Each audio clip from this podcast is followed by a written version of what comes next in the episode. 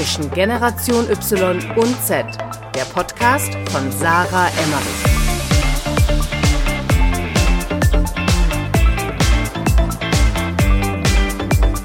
Herzlich willkommen zu einer neuen Podcast-Folge bei Zwischengeneration Y und Z. Ich bin wieder Sarah am Mikrofon und neben mir sitzen in Mannheim habe ich Michi Leber. Und Michi habe ich mir vors Mikrofon geholt, denn äh, wir haben uns schon des Öfteren mal ausgetauscht. Er hat eine sehr erfolgreiche Videoproduktionsfirma mit dem Hintergrund, dass er selbst einen YouTube-Kanal äh, ja schon in den letzten Jahren, fast schon im letzten Jahrzehnt aufgebaut hat. Seinen YouTube-Kanal habe ich nämlich nachgeschaut, den gibt es schon seit 2011. Tatsächlich. Und da hat er, wie viele Abonnenten hast du da jetzt? Der YouTube-Kanal hat aktuell, ich glaube, 360.000 Abonnenten. Okay, du darfst dich gleich eh noch selbst vorstellen. Und ich finde es äh, sehr spannend, was Michi macht, denn Michi ist auch erst 23, also 1997er Jahrgang, richtig? Das ist korrekt, ja. also siehst du mal, ich habe dich gestalkt. Und ähm, ja, wir wollten mal ein bisschen darüber quatschen, wie sich das bei ihm so aufgebaut hat, wie er seinen YouTube-Kanal gestartet hat, wie der so groß gewachsen ist und wie er dann dazu gekommen ist, auch eben eine Videoproduktionsfirma aufzumachen, welche Kunden er da so betreut und was das alles für ein Background hat. Und da wir auch ein sehr, sehr ähnliches Netzwerk haben, dachte ich, ich hole ihn mir mal dazu in den Podcast. Und Michi, du darfst dich jetzt mal kurz selbst vorstellen in deinen eigenen Worten. Herzlich willkommen im Podcast. Ja, schön hier zu sein. Also ganz, ganz liebes Hallo von mir an die ganzen Hörerinnen und Hörer da draußen, wie die Sarah mich schon ganz toll vorgestellt hat. Mein Name ist Michi. Michi Leber, eigentlich Michael Leber. Tatsächlich heiße ich wirklich Leber mit Nachnamen. Also das ist kein Künstlername oder irgendwie sowas. Wirklich? Ja, wirklich. Ich heiße wirklich so. Ähm, ja, ich, äh, wie du schon richtig gesagt hast, bin 23 Jahre alt, komme aus Mannheim und habe hier eine Videoproduktionsagentur im Bereich Social Media. Wir äh, erstellen YouTube-Kanäle und Social Media Gesamtkonzepte, mediale für Unternehmen hier aus der Region, aber auch international, sind für Volkswagen zum Beispiel in Los Angeles unterwegs oder ähm, machen YouTube-Content für einen Schweizer Schönheitschirurgen, der mitten in Zürich sitzt. Das heißt, ihr seid sehr breit aufgestellt, aber ihr seid schon positioniert, dass ihr Social Media Content für die Kunden macht. Ganz genau, also wir sind von den Kunden her sehr breit aufgestellt, das stimmt, von der Schönheitschirurgie über die Motorradrestauration bis hin zur Schmuckfirma mit mhm. großen Influencer-Aktivierungen sind wir sehr breit aufgestellt, aber von unserer Positionierung, von dem Content, den wir produzieren, sind wir sehr spitz, nämlich rein Social Media, äh, Followergewinnung, Kundengewinnung über Social Media ähm, alle Social Media Formate von Verticals bis Breitbild, Anamorph für Website-Integration, was auch immer. Also da äh, können wir so ziemlich alles liefern, ja. Seit wann beschäftigst du dich damit? Das ist eine sehr gute Frage. Also der YouTube-Kanal existiert tatsächlich, wie du gesagt hast, ich glaube, seit äh, Ende 2011. Also sind jetzt. Der YouTube-Kanal existiert seit ja. Mai 2011. Ah ja, okay, seit Mai 2011. Also bin ich schon seit neun Jahren auf YouTube aktiv. Ähm, auf YouTube aktiv zu sein heißt aber nicht unbedingt, dass man sich ähm, mit der ja, Videografie unbedingt sehr nee. stark auseinandergesetzt hat, sondern damals habe ich einfach nur tatsächlich Home-Videos hochgeladen und YouTube als Hosting-Plattform genutzt, um mhm. meinen ähm, Cousins und meinem Onkel und meiner Mutter irgendwie Videos schicken zu können. Da habe ich damals, das weiß ich noch, den Vierer iPods, das war der erste iPod, der, der iPod der vierten Generation, der Videos aufzeichnen konnte. Mit dem habe ich damals meine eigenen kleinen Videos produziert, habe den auf so ein kleines Stativ mit Tape geklebt und dann in iMovie am, am iPod meine Videos geschnitten und die auf YouTube hochgeladen. Also so, das war so mein Start als YouTuber. Irgendwann kam ich dann in die nächste Evolutionsstufe und habe diesen iPod, weil ich damals mir noch keine GoPro leisten konnte, habe ich mir diesen iPod mit Panzertape auf die Stirn geklebt. Oh mein Gott. Und habe so äh, die ersten GoPro POV-Aufnahmen sozusagen von mir gemacht, wie ich dann klettern war oder wie ich damals, habe ich gerade um die Zeit angefangen, Parkour zu machen. Das wollte ich gerade sagen. Ja. Die Hörer wissen ja vielleicht gar nicht, was machst du denn überhaupt für YouTube-Content? Also du bist ja äh, fast schon extrem Sportler in alle möglichen Nischen. Ähm, wie kamst du darauf, das zu filmen und was machst du alles oder was machst du denn auf deinem YouTube-Kanal? Stimmt, das ist das das ist korrekt, ja. Ich habe mich gar nicht, gar nicht ausreichend vorgestellt. Neben der YouTube-Videoproduktion für Kunden habe ich ja damals den eigenen YouTube-Kanal gehabt und habe dort äh, Sportarten, die ich so oder so gemacht habe, einfach gefilmt und mit meinen internationalen Zuschauern damals geteilt. Ich habe da Parkour- und Freerunning-Videos gemacht, mhm. war so in der, im urbanen Raum unterwegs und äh, bin dort geklettert und rumgerannt und habe das ja gefilmt und versucht, so cool wie möglich umzusetzen. Habe dann irgendwann auch angefangen, Gleitschirm zu fliegen und äh, bin jetzt vom Gleitschirmfliegen dann auch vor einem Jahr ans Fallschirmspringen gekommen, ans Geräte tauchen ähm, und ans, ans Skaten. Ja. Aber wie bist du denn auf die Idee gekommen, das Ganze dann auch zu filmen und auf YouTube zu stellen? Weil ich meine, vor zehn Jahren oder vor acht, Jahren, wann auch immer, 2011, ist ja schon ein paar Hm. Jährchen her, ähm, wann du damit wirklich dann angefangen hast auf deinem YouTube-Kanal. Ich meine, da hat das ja fast niemand gemacht. Das ist tatsächlich eine, eine, eine sehr, sehr gute Frage. Das hatte damit zu tun, dass ich über ein Spiel, was damals die Firma EA Electronic Arts, der Spielhersteller, für den ich übrigens ein paar Jahre später danach auch eine Produktplatzierung auf YouTube erstellt habe, ähm, der hat ein Spiel rausgebracht und dieses Spiel hieß Mirror's Edge. Ja. Und äh, das Ziel von Mirror's Edge war, dass du aus der Ich-Perspektive, also aus, aus der Perspektive eines sogenannten Runners, bestimmte Missionen erfüllen musstest. Das war ähm, ja eine eine Dame, die durch die Stadt gerannt ist und dann zum Beispiel so eine Flaschenpost transportieren musste oder einen USB-Stick, auf dem geheime Daten sind, dann von A nach B bringen musste und das in möglichst schneller Zeit. Und dieses Spiel hat mich tatsächlich ähm, auch inspiriert, mich überhaupt mit diesem Sportparcours zu beschäftigen, weil äh, ich damals dachte, das ist ja unglaublich, was diese Person macht und ähm, wie heißt es, wie kann man diese Bewegungsarten lernen, dass die sich da von der Wand abdrückt und dann sich an der Wand hochzieht und dann noch einen Salto runter macht. Ja, und so kam ich mit Parkour und Freerunning in, in, in Kontakt und habe dann gemerkt, oh, okay, wenn ich mir eine Kamera auf den Kopf schnalle, eine GoPro oder damals eben noch ein iPod, dann kann ich Menschen sozusagen in diese Spielwelt sozusagen mit reinnehmen und sie diese, Aber in diese halt. aber in der in der Realität genau und ihnen diese diese unreal pers perspectives irgendwie so diese diese völlig irrealen äh, Perspektiven zugänglich machen und ja die Menschen einfach mit mit in, in meinen Kopf nehmen und das transportieren, was ich so sehe, wenn ich diesen Sport mache. Und das fand ich von Anfang an sehr faszinierend. Und damals gab es diese Videos eben auch noch Genau. kaum, bis gar nicht oder nur sehr wenige POV, Point-of-View-Aufnahmen vom Parcours auf YouTube. Und deswegen haben die Inhalte damals auch, obwohl ich Amateurlevel wirklich war, ähm, gut funktioniert tatsächlich. Jetzt aktuell machst du keine YouTube-Videos mehr, ne? Ich mache selbst keine YouTube-Videos für den Michi Leber-Kanal. Wir haben aber aktuell fünf äh, YouTube-Kunden gesigned sozusagen, Ja. für die wir YouTube-Kanal-Content produzieren, auch wöchentlich und für die wir jetzt YouTube-Kanäle aufbauen. Ah, okay, sehr spannend. Aber wenn wir jetzt nochmal zurückgehen, ähm, würdest du sagen, dann auch der Erfolg von deinem YouTube-Kanal war so das richtige Thema, also interessanter Content weiß, plus der richtige ja. Zeitpunkt? Ja, definitiv. Und davon bin ich immer noch überzeugt. Und das mögen vielleicht viele auch im Kundengespräch jetzt nicht, dass ich da so auf die Kacke hau, in Anführungszeichen. Aber ich glaube, äh, da hatte ich jetzt gerade einen Kundencall vor einer Woche, ähm, wo ein Herr jetzt gerade mit YouTube-Content, ähm, äh, mit Content auf YouTube im Bereich Fitness durchstarten wollte und mir seinen YouTube-Kanal gezeigt hat und dann gesagt hat, ja, hier, er würde mir auch gerne dann äh, Geld dafür zahlen, dass ich ihn da berate, dass ich ihn da begleite auf dem Prozess, dass wir für ihn produzieren. Ich habe zu ihm gesagt, hey, ganz ehrlich, wenn ich du wäre, würde ich das nicht machen. Wenn ich du wäre, würde ich, ja, ich habe ich hab auf diesen Kunden verzichtet potenziell, aber einfach wissentlich dem, dass es 500.000 gefühlte Fitness-YouTuber allein im deutschsprachigen Ja. Raum gibt und dass sich da, mit wem teilst du dir den Markt dann am Ende? Ja, Ja. es sind so viele Leute, da ist YouTube einfach nicht mehr die richtige Plattform. Ich habe ihm dann geraten, hey, schau, schau dich doch mal um, geh vielleicht noch auf Instagram, aber nimm doch eher was auf TikTok mit. Ja. Überleg dir, ob du auf TikTok nicht vielleicht 15 Sekunden Tutorials machst. Klar, es ist irgendwo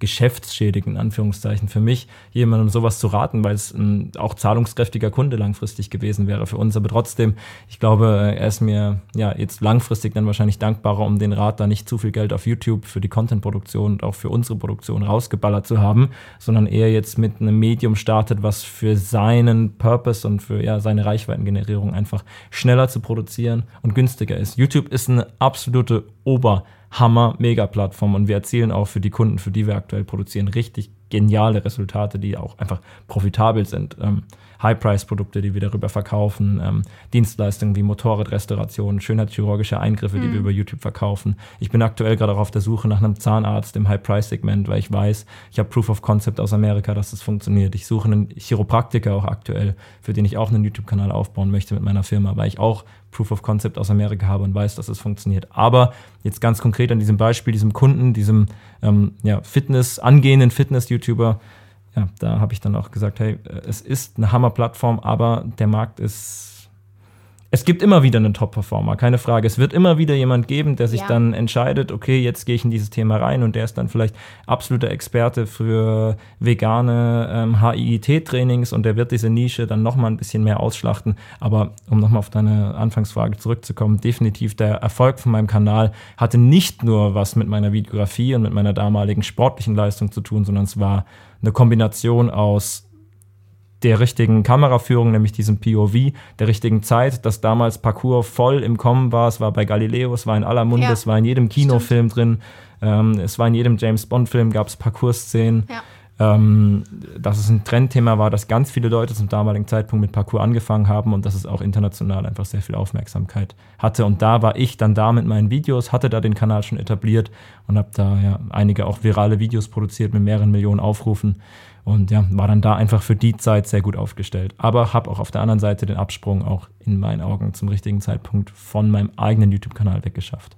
Du meinst, ähm, dass du quasi Unternehmer geworden bist und nicht Ganz nur genau. YouTube-Creator? Genau. Das war ja damals zu meiner Schülerzeit. Ich habe dann noch nach dem Abitur eineinhalb Jahre diesen YouTube-Kanal weiterlaufen lassen, habe da auch wirklich gut verdient. Das war eine sehr attraktive Einnahmequelle ähm, für mich, weil es ja auch pass eine passive Einnahmequelle war. Viele YouTube-Videos, die haben eine halbe, dreiviertel Millionen Klicks im Monat mhm. gebracht und damit auch ja, ein sehr attraktives Einkommen generiert und ich habe da weiter Videos produziert. Ich hatte natürlich auch irgendwann ein Gefühl dafür, was in dieser Szene viral gehen könnte, welche Themen sind ja. gerade aktuell, habe da ähm, aktuelle äh, ja, Filme dann aufgenommen als Thema, habe Firmen angeschrieben, wie zum Beispiel EA, habe ich ja glaube ich in der Anmoderation vorhin erwähnt, Electronic Arts, diese Spielehersteller. Glaube ich jeder oder ja, auch wenn man EA nicht kennt, EA, EA, kennt eigentlich jeder. Habe ich die angeschrieben und gesagt, hey Leute, schaut mal hier, ich habe hier einen super gut laufenden internationalen YouTube-Kanal zum Thema Parkour. Habt ihr nicht Bock mit mir euer neues, als dann Mirror's Edge 2 Mirror's Edge Catalyzed hieß es dann damals rauskam. Habt nämlich Bock, äh, da eine Produktplatzierung Wann bei uns auf dem Kanal einzukaufen. Ungefähr. Weißt du es jetzt wieder besser als ich? das, das war wahrscheinlich so 2017 17 ah, okay. roundabout. Die haben uns dann eine Playstation gestellt und die ganzen Kostüme. Wir hatten Zugriff auf, ja, es war echt eine coole Kooperation. Wir hatten Zugriff auf alle Soundfiles aus dem Spiel und konnten dann eben in die Videos bei den Kampfszenen die Original-Schlagtöne sozusagen einfügen, die auch, wenn der Charakter im Spiel zuschlägt, ähm, ja, ertönen, die, die, die Trittschritte, Tritt, Trittschritt, Audio-Files sozusagen einfügen. Also es war dann auch ein sehr, eine sehr authentische Produktplatzierung, die auch eine sehr große Produktion war mit sehr viel zeitlichem Aufwand, die aber auch sehr viel Spaß gemacht hat und das Ergebnis hat dem Kunden auch sehr gefallen. Also das war echt cool. Hattest du zu dem Zeitpunkt schon irgendwie ein Team oder hast du alles alleine gemacht? Da habe ich es zum großen Teil alleine gemacht und dann projektbasiert immer Leute hinzugebucht, die dann mal eine externe Kamera gemacht haben. Oder da hatte ich jetzt zum Beispiel einen Sounddesigner an der Hand, der gerade mit seinem Studium fertig war und der das dann auch ähm, sogar als Projekt, so, glaube ich, sogar abgegeben hat für seine Bachelorarbeit. Mega spannend. Du bist ja eigentlich YouTube-Experte, könnte man so, oder YouTube-Native und Experte und Creator. Das finde ich halt äh, super geil. Aber hast du in dem Bereich dann auch irgendwie eine Form von Ausbildung überhaupt gemacht? Ich habe tatsächlich in dem Bereich gar keine Ausbildung. Also, also absolut, absolut nichts, auch nicht im videografischen Bereich in irgendeiner Form eine Ausbildung, aber ich habe ähm, ja Kontakt mit Menschen genossen, die äh, der, glaube ich, mehr wert ist als jede Ausbildung, ja, die ich in dem, in dem Bereich haben könnte. Ich hatte das große Glück, dass ich ähm, schon kurz vor dem Abitur und auch nach dem Abitur bei Google als Freelancer arbeiten durfte. Die haben mich, wahrscheinlich weil ich sehr jung war und auch damals schon sehr ambitioniert, haben mich ähm, für Beratungen zugezogen und dann wurde ich da eingeflogen ins YouTube Space in Berlin und ähm, durfte dann bei Meetings mit L'Oreal, mit Volkswagen, mit McDonalds, wo ich auch in einem Werbespot übrigens drin war, das wissen die wenigsten, ähm, durfte ich da ja bei diesen Meetings teilnehmen und teilhaben und die Firmen beraten und aus Creator-Sicht sozusagen berichten, warum YouTube auch für sie Sinn macht und warum es für McDonald's oder Volkswagen Sinn macht, Content Creator in ihre YouTube-Kampagnen, aber generell auch in ihre Social-Media-Strategie einzubinden. Und das siehst du jetzt ja auch immer mehr. Ähm, ich war damals zum Beispiel bei Volkswagen in einem Pilotprojekt drin, das hieß damals Content Boost, mhm. wo unter anderem meine Agentur gebucht wurde, um zehn Tage in Los Angeles Social-Media-Content für Volkswagen zu shooten. Mhm. Das ist jetzt ein Prinzip oder ein Konzept, nach dem ganz, ganz viele andere ja. Autohersteller auch Influencer integrieren. Da waren wir eine der ersten, die da dabei waren und das auch, denke ich, über unsere Beratung damals im YouTube-Space mitgeprägt haben, dass man den, auch die Content Creation immer mehr und mehr an Content Creator outsourced und ähm, ja, so kostengünstiger, sage ich mal, vorsichtig formuliert, aber auch sehr authentischen und sehr auch nativen Content für die einzelnen Social-Media-Kanäle erstellt. Äh, das, was du heute machst, also dein Job Videoproduktion, den gab es ja schon, also gibt es schon lange, aber das, was du eigentlich machst oder diese Social-Media-Positionierung und das ganze YouTube-Thema, das gab es ja gar nicht in deiner Schulzeit so. Wusstest du schon in der Schulzeit, dass du, also wusstest du, was du mit deinem Leben so anfangen willst? Oder wie kam es denn dann dazu, dass du gesagt hast, ach ja, ich mache das jetzt nur noch so? Hat es dann irgendwie alles, wenn du jetzt drauf blickst, irgendwie Sinn gemacht? So dieser Weg, den du jetzt gegangen bist? Oder wie blickst du da drauf? Ist ja null gewöhnlich.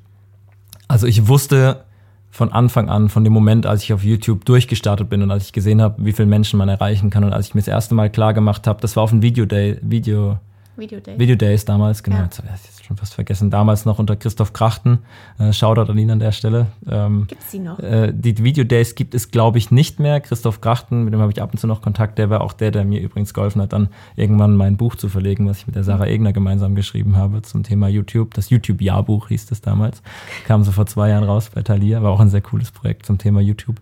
Ähm, als ich damals auf den Video Days gesprochen habe, auf der Bühne vor, ich glaube, 30.000 Leuten in der Lanxess Arena und gedacht habe, fuck, ich habe zehnmal so viele Abonnenten, da ist mir das erste Mal aufgefallen, oh mein Gott, was für ein unglaublicher Hebel kann das eigentlich sein, wenn man Zugriff und auf so viele Menschen hat und diese Menschen überzeugt von dem sind, was du tust und wusste, dass ich, das war, war dann auch so meine Mission, als ich mit meinem eigenen YouTube-Kanal aufgehört habe, dass ich gemerkt habe, ich möchte unbedingt schaffen, dass ich diesen YouTube-Hebel oder diesen Hebel Social Media auch für Unternehmen, B2B, B2C-Bereich zugänglich machen will. Ich möchte Menschen, die eben nicht YouTube-Native sind und das sind die allerwenigsten, erfolgreichen Unternehmern, Firmen wie SAP, SRH, ich möchte ihnen dieses Social Media zugänglich machen, über mein Wissen und ihnen helfen, eben auf den Plattformen stattzufinden, weil es ist, das muss ich dir ja nicht erzählen, ein The Winner Takes It All Prinzip am Ende. Also die Person, die im Fitnessbereich, die Person, die im Medizinbereich, die Person, die im Schönheitschirurgischen, im Autoreparaturbereich, in allen, ja, JP Performance und so weiter, die ganzen Top-Performer, die räumen am Ende den Markt ab. Und ich wusste schon damals mit 18, 19, 20, wenn ich das schaffe, jetzt frühzeitig in diesen Markt reinzugehen, wo damals nicht mal große Firmen wie Volkswagen oder McDonalds nur ansatzweise dran gedacht haben, auf diesen Plattformen stattzufinden. Wenn ich jetzt in der Lage bin, Unternehmen zu helfen, da ja jetzt schon eine gute Platzierung aufzubauen, dass das hinten raus, ja, in fünf oder zehn Jahren eine unglaubliche Macht sein würde. Ja, man sagt ja auch immer, also zumindest ähm, ich beschäftige mich ja jeden Tag mit Social Media und mit Influencer Marketing. YouTube ist halt die Königsdisziplin, weil du musst halt, also man unterschätzt auch, was so ein YouTuber, selbst wenn das jemand ist, der nur Beauty-Tutorials, Ja, blöd gesagt macht, Ja. was das für ein Produktionsaufwand Ja, ist. wirklich, wirklich. Ja. es Also- muss so viel stimmen, Ton, Licht, Ja. Bild, Schnitt, ähm, die, die Publikationen, auch die Nachbearbeitung, die Postproduktion auf YouTube, auch eine, eine, eine Kostenposition, auch die wir unseren Kunden natürlich in Rechnung stellen, die oft ähm, vernachlässigt wird und die bei den, den Kunden, klar, wenn man nicht auf YouTube selbst aktiv ist, ist es einem gar nicht bewusst, was da noch ähm, ja, an, an, an ähm, Optimierung vom Thumbnail reingeht, der Kanalbeschreibung, der Kanaltitel, die Tags, auch die, die Nachbereitung von Kommentaren zum Beispiel. Ja. Also einen Kommentar kommentarlos stehen zu lassen, sozusagen, finde ich immer ein bisschen doof. Deswegen raten wir auch unseren Kunden, ähm, bitte auf die Kommentare zu antworten. Wenn die das nicht machen, dann antworten wir auch selbst oft auf Kommentare der Community. Screenshotten die raus, bringen die zum nächsten Dreh mit und sagen, hey, ähm, antworte doch mal auf diesen Kommentar, lass uns das mal in einem Video thematisieren. Also es ist wirklich, wirklich, wirklich, würde ich auch sagen, die Königsdisziplin, weil eben so viele Faktoren stimmen müssen. Aber der Hebel ist eben auch gigantisch. Es ist nicht zu unterschätzen, was es bedeutet, wenn deine Zielgruppe oder deine potenzielle Zielgruppe beginnt, jeden dritten, vierten Tag mit dir minutenlang zu verbringen. Ich finde, es ist immer was anderes, also nichts gegen Instagram, nichts gegen Ja. TikTok, auf keinen Fall, aber ich finde, es ist immer was anderes, ob ich mich acht oder zehn Minuten lang mit einer Person beschäftige alle zwei Tage oder ob ich nur drei, vier Sekunden über ein Bild über einem Bild stehen bleibe an meinem Handy, kurz auf Like drücke und dann in der Bahn weiter scrolle. Ja. Für YouTube nehme ich mir wirklich Zeit. Und das war auch ein Punkt, um jetzt nochmal auf den Fitnessmenschen zurückzukommen, den ich ihm gesagt habe. Die Leute müssen sich Zeit nehmen, um deine Inhalte zu konsumieren, weil es ist ja wirklich Content, den du transportierst. Du willst ihnen ja was beibringen und um, damit man was lernt, musst du dir die Zeit nehmen. Ja. Und die Menschen werden sich keine Zeit nehmen, noch den 10., 11. oder 12. Fitness-YouTuber anzuschauen. Ja. Die Zeit haben die wenigsten. Ich gucke vielleicht einen und davon jedes zweite Video, aber keine zehn und davon jedes Video. Ja, und die, haben sich halt schon positioniert. Ganz genau. Das finde ich auch so spannend übrigens am Thema Podcast, weil wenn jemand wirklich eine Stunde lang dir zuhört, du bist Kopf Unglaublich, von der ja, Person. ja, Wir sind in eurem cool. Kopf. Ja, nee, ich freue mich in eurem Kopf zu sein. Echt cool. Also jeder, der hier zuhört, vielen Dank. Es freut mich sehr. Das finde ich ganz, ganz cool, dass ihr hier zuhört. Es ist auf jeden Fall, also, und das dann noch, Podcast ist halt nur Ton, aber dann Königsdisziplin ist halt Video und Ton zu Absolut. perfektionieren. Ja, ja. Definitiv. Wie hast du so diese ganze Entwicklung wahrgenommen? Oder vielleicht als erstes mal, was ist das Erste, woran du dich erinnern kannst, als du das erste Mal mit YouTube Geld verdienen konntest? Oder Geld verdient hast? War Das wie Erste, woran ich mich erinnere, wenn ich ans Thema YouTube und Geld verdienen denke, ist, dass ich viel zu spät überhaupt rausgefunden habe, dass man mit YouTube Geld verdienen kann. Und es war richtig bitter, weil du verdienst ja an jedem View. Du verdienst ja nicht an jedem Klick, sondern du äh, verdienst nur dann, wenn jemand auch eine Werbeanzeige vor deinem Video sieht. Ja. Das ist ja ähm, ein Trugschluss, den viele Leute haben, dass sie sagen, oh, da hat jemand viele Klicks. Ergo, er muss viel Geld verdienen. Dem ist aber nicht so. Es, er verdient nur dann viel Geld, wenn auch seine Videos gut beschaltet sind. Also wenn viele Anzeigen vor den Videos oder im Video drin laufen. Und damit meine ich keine Produktplatzierungen, die gekauft sind, sondern dass YouTube die verfügbaren Werbeplätze sozusagen so aufteilt, dass du einen großen ein großes Stück von diesem Werbekuchen hast. Platzierst du das? das Nein, das platzierst du nicht. Das macht YouTube automatisiert. Ah. Und da kommt jetzt auch der Grund, warum ich damals ein Vielfaches von dem von meinem deutschen Kollegen verdient habe. Ich war mir damals schon bewusst, dass ich mit meinem YouTube-Kanal, mit dem Michi Lieber oder Michi Leber YouTube-Kanal in den internationalen Raum will. Also ich habe jedes Video auf Englisch gedreht. Mhm. Videotitel, Beschreibung und Videoinhalt waren immer auf Englisch. Und sonst hätte ich auch gar nicht diese 18, 20, 25 Millionen Klicks auf den Videos haben können, weil eben ein internationaler Markt targetiert wurde. Und so kam dann auch der amerikanische CPM, Cash per Mill, Geld pro 1000 monetarisierte ja. Werbeanzeigen zustande. Ähm, weil ich eben damals schon die, die Videoanzeigen, die Videowerbeanzeigen vor meinem Video aus dem amerikanischen Markt hatte. Und der amerikanische Markt war damals, Amerika ist uns ja immer, ich sag mal, ja. fünf bis acht Jahre voraus vom Marketing ja. oder vielleicht sogar mehr in Deutschland, ja. Ähm, und damals hatte ich eben schon dann internationale Anzeigen für McDonalds oder keine Ahnung was, ja, ähm, egal, aber auf jeden Fall waren es amerikanische Werbetreibende mit einem höheren CPM und dementsprechend hat der Kanal auch mehr abgeworfen, als er abgeworfen hätte, wenn es nur eine deutsche Zielgruppe deutschsprachige Zielgruppe gewesen wäre. Also eigentlich gibt es ja die Wege, über YouTube direkt über die Plattform Geld zu verdienen, genau, über die das Monetarisieren von Videos. Ja, dann äh, du holst dir Product Placements rein, genau, also Produktplatzierung, genau. so wie EA. Zum Beispiel. Und du verkaufst selbst was. Genau, das sind so die drei Standardwege. Hast du mal was selbst verkauft? Ich habe tatsächlich mal was selbst verkauft. Ja, an der Stelle viele liebe Grüße an den Oliver Lorenz, falls er gerade zuhört. Ja, einer meiner sehr, sehr engen Freunde.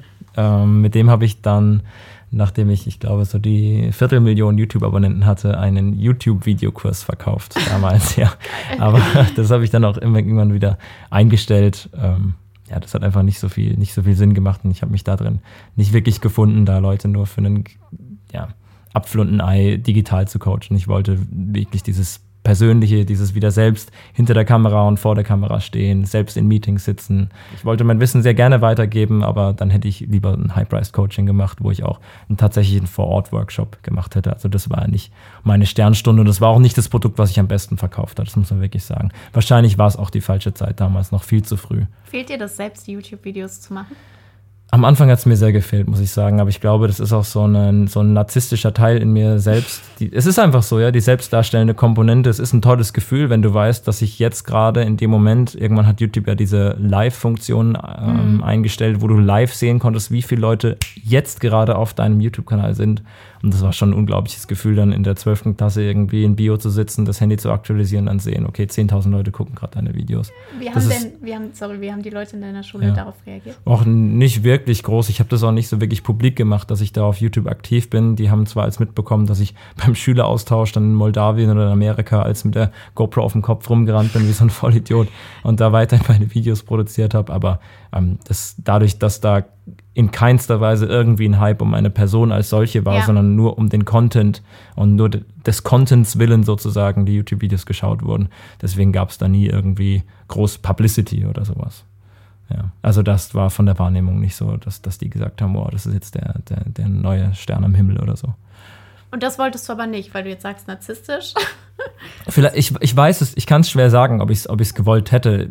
Aus, aus meinen Handlungen, die ich damals gegen Ende des YouTube-Kanals gemacht habe, habe ich ja schon versucht, mein Gesicht mehr mhm. in die mhm. Kamera zu halten. Und es hat mir dann, wie ich ja auch gerade eben schon gesagt habe, schon gefehlt irgendwann, dass ich gemerkt habe, ah, okay, jetzt gucken nicht mehr so viele Leute meinen mhm. Kanal. Und da habe ich mir Sorgen gemacht, dass die Klicks runtergehen. Mhm. Und ach Gott, wenn das passiv nur noch weiterläuft, dann gucken ja nicht mehr so viele. Und mir haben mir natürlich auch einige Leute geschrieben, dass sie die Videos vermissen und so weiter. Das hat mich schon getroffen irgendwo, weil es ja meine, meine Passion war, erstmal nur auf meinem eigenen Kanal zu produzieren. Aber was mir noch viel mehr Freude gemacht hat, tatsächlich lang, mittel- bis langfristig, also jetzt aktuell, ist dieses Aufbauen für andere Leute. Ja. Weil da geht es nicht um mich, da geht es um andere Menschen. Und ich sehe halt, dass die Aktivität und die, das Produkt, was wir verkaufen, diese Social Media Produktion und vor allem auch diese Social Media YouTube Produktion, einen gigantischen Mehrwert in diese großen mittelständischen Unternehmen reinbringen. Wenn wir Ergebnisse vorweisen können, wie zum Beispiel bei unserem Schönheitschirurgen, der 30% Umsatzwachstum nachweislich getrackt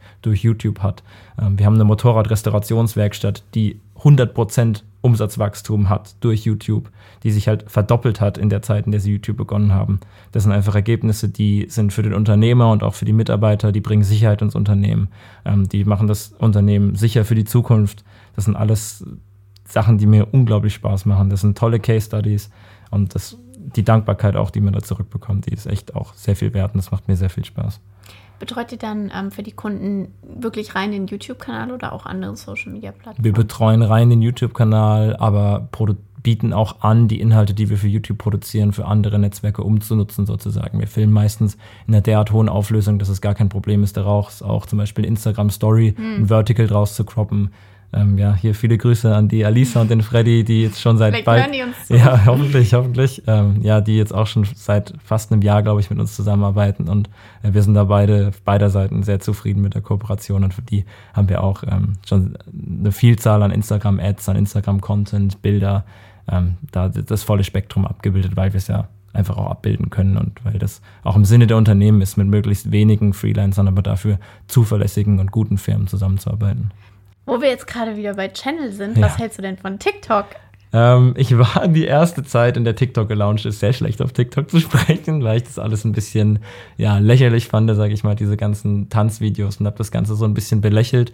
Aber ja, ja, ja, Moment, Moment, da kommt jetzt ein großes Aber. Aber ähm, ich sehe in TikTok auch für die Zukunft und generell in so Kurzvideoplattformen einen ganz, ganz großen weiteren Hebel neben YouTube und Instagram, weil dieses, die die schnelle Aufnahme von Informationen mhm. ähm, in meinen Augen ein, ein, entscheidender Faktor in der Zukunft spielen wird, weil wir immer weniger Zeit haben. Wir wollen Formate, die uns ganz kurz, sehr intensiv, sehr schnell äh, unterhalten und dann das gleiche nochmal, aber anders, aber bitte von jemand anderem. Also ja. ich glaube, wir wollen sehr viel, sehr schnell, ähm, sehr intensiv konsumieren, einfach weil wir ja darauf gedrillt sind von unserem Verhalten, wie wir Medien konsumieren und was uns auch zum Konsumieren vorgeworfen wird.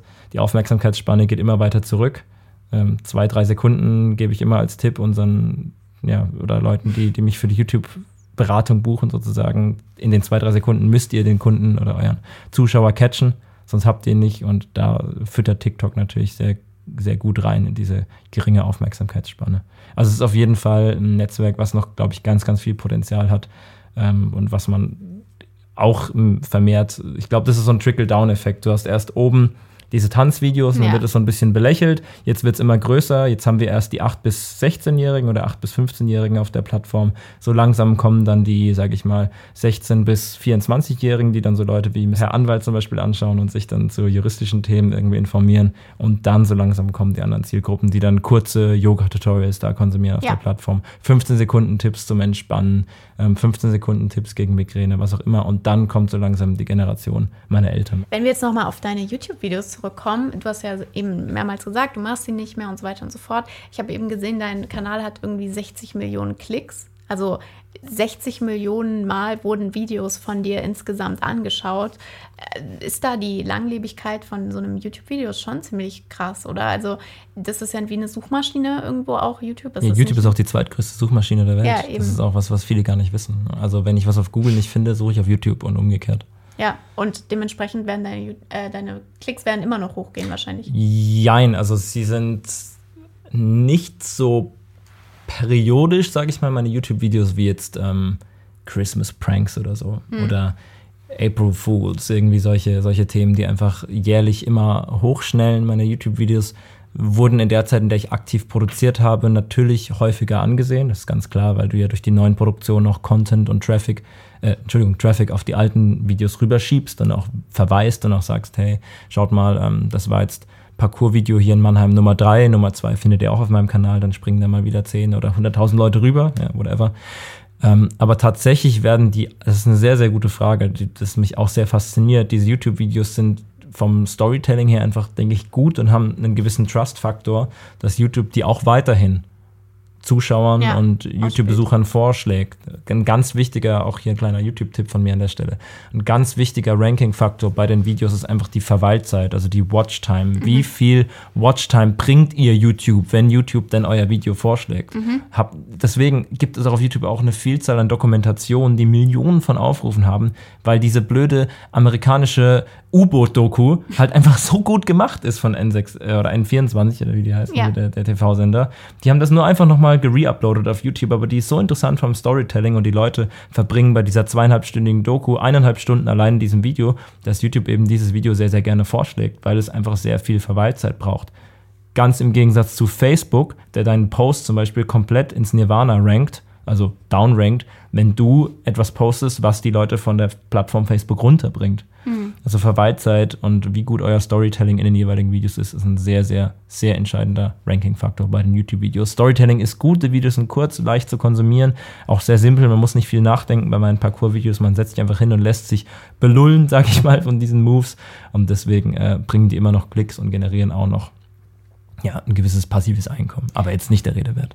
Würdest du grundsätzlich sagen, dass man noch einen YouTube-Kanal starten kann? Du hast ja schon vorhin abgeraten beim Thema Fitness zum Beispiel. Definitiv. Nein, nein, nein, auf jeden Fall. Ja. Auf jeden Fall. Also ich würde ich würd das Produkt ja nicht verkaufen, wenn ich nicht dran, Ja. dran glauben würde. Ich bin hunderttausendprozentig davon überzeugt, dass du auch jetzt, ich, wir reden jetzt davon, als wäre die Plattform 40 Jahre alt. Ich meine, Ja. das ist ja nicht MySpace oder sowas. YouTube ist das neue, immer noch das neue Fernsehen. Immer noch. Und ich bin zu 100.000 Prozent davon überzeugt, dass du immer noch auf YouTube richtig geile Reichweiten erzielen kannst, dass du genau deine Zielgruppe dort findest. Ich glaube, 35 aufwärts ist die größte Zielgruppe aktuell auf YouTube. Also, Wirklich? Ja, ja, ja, tatsächlich. Also nicht so 20 oder sowas. Aber Ähm, wahrscheinlich, weil die auch noch ähm, so sind, dass sie auch langen Content konsumieren Genau, können. genau, Eben ganz unsere genau, ganz Generation. genau. Aber eine sehr kaufkräftige Kundschaft. Ja. Ja. Also die 15-Jährigen, die werden irgendwann mal zur kaufkräftigen Kundschaft, zumindest ein Teil davon. Mhm. Aber die 35-Jährigen, die haben alle schon die Finanzen, die oder die haben gewisse Finanzen, die entsprechende eigenständige Käufe ohne Autorisierung der Eltern zulassen. Ja. Klar, ja. Und äh, die finde ich eben 35, 32 aufwärts auf YouTube. Also da sind noch sehr interessante, sehr coole, gute Zielgruppen verfügbar, die man auf jeden Fall vor allem im deutschsprachigen Markt noch abfischen kann. Deswegen sage ich ja, ich bin ganz vehement auf der Suche nach einem Zahnarzt oder einem Zahnchirurgen, weil das definitiv funktionieren wird. Das ist ein sehr großer Painpoint. Ähm, ganz großer Leidensdruck, wenn man keine schönen Zähne hat. Auch die Angst vorm Zahnarzt ist was, was man da toll behandeln kann. Chiropraktiker ist ein Thema, dieses ganze ASMR-Thema. Ja. Ähm, diese Klick- und Klackgeräusche, die Ja. beim, beim Chiropraktiker passieren, wenn er zum Beispiel Gelenke einrenkt. Das ist was, was unglaublich gut auf YouTube funktioniert. Was? Ja, da gibt's äh, Kanäle im amerikanischen Raum mit 700.000, 800.000 Abonnenten, nur von Chiropraktikern, wie sie Gelenke einrenken. Total crazy. Also ein riesengroßer Hebel. Wenn hier ein Chiropraktiker zuhört oder ein Zahnarzt und Bock hat, mit uns zu produzieren. Oder auf jemanden jeden, kennt. Oder jemanden kennt, ja, meldet euch auf jeden Fall. Also da können wir einiges zusammenreißen.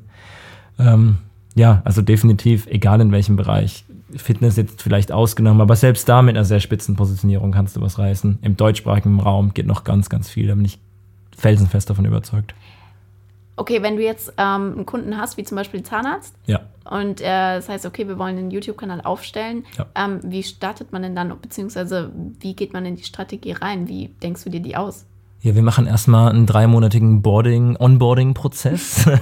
nee, Quatsch. Also, Kann auch ein Jahr gehen. Ja, kann auch ein Jahr gehen oder zwei. Ähm, nee, das ist bei uns ähm, ganz, ganz simpel gehalten. Klar, Zoom oder ich bin ja ein Freund von, von ja, Face-to-Face-Meetings, wir treffen uns und da müssen, da mü- müssen viele Komponenten stimmen. Es ist halt die YouTube-Produktion, das ist was sehr langfristig ausgelegt ist. Wir sprechen da von einem Produktionszeitraum von Jahren.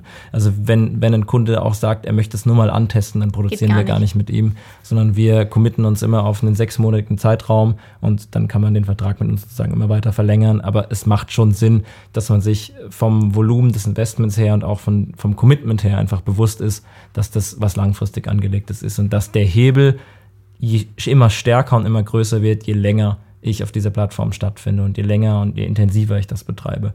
Das heißt, die ersten Steps sind einfach mal dieses Bewusstsein beim Kunden erstmal zu schaffen oder zu gucken, ob das überhaupt da ist, qualifizieren den erstmal und schauen, ob der überhaupt dafür geeignet ist, auch von seiner Unternehmensstruktur, ob er das langfristig stemmen kann. Und wenn wir jemanden gefunden haben, ähm, wie jetzt zum Beispiel den Schönheitschirurgen in der Schweiz, wie die Motorradrestaurationswerkstatt, wie eine Flugschule, die auch finanziell sehr, sehr gut aufgestellt ist, auch von der Auslastung her, bei der es schon läuft, ähm, ja, dann machen wir eine Analyse, was ist schon auf YouTube da und welche Formate, die vielleicht schon auf YouTube stattgefunden haben, haben gut funktioniert. Ist es am Beispiel des Schönheitschirurgens eine Nasen-OP?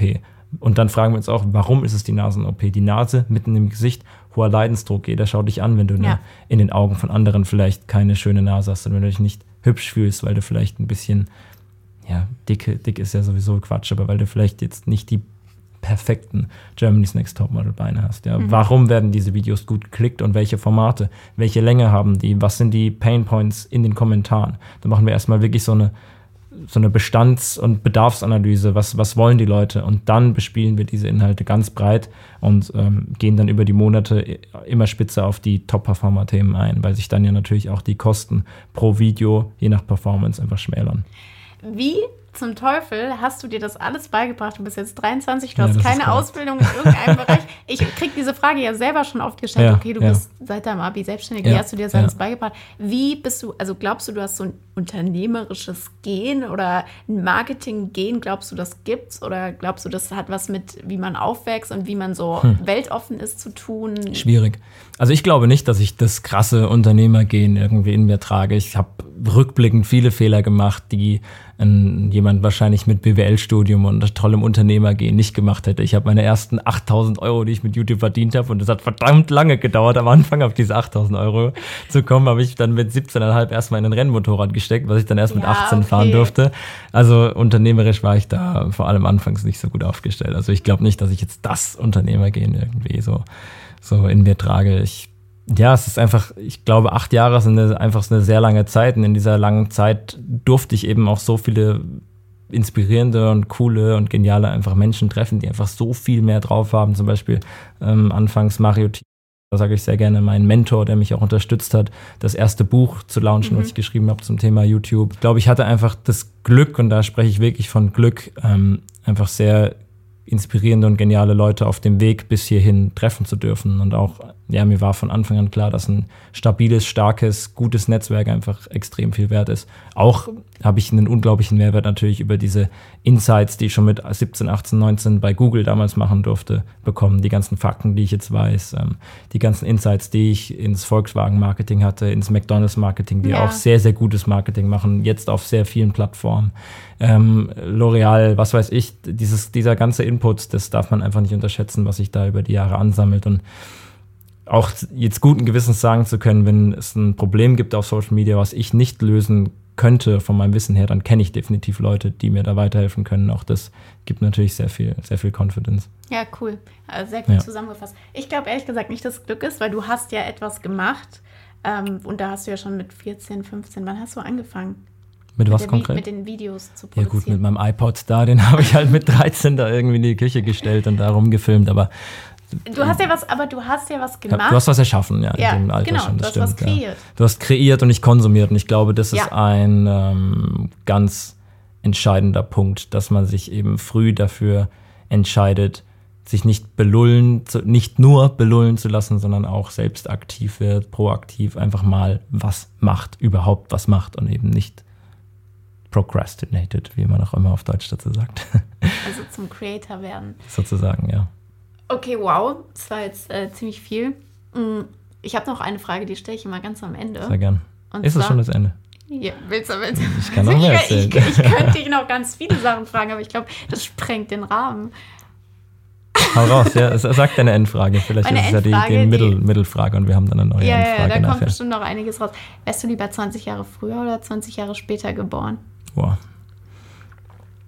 Sehr schwierige Frage, aber auch eine sehr gute Frage. Ich boah, ich würde mir jetzt gerne Vollzeit nehmen, um darüber zu reflektieren, aber gefühlt aus dem Bauch heraus würde ich sagen, ich bin in, wirklich in einem sehr glücklichen Jahrgang geboren.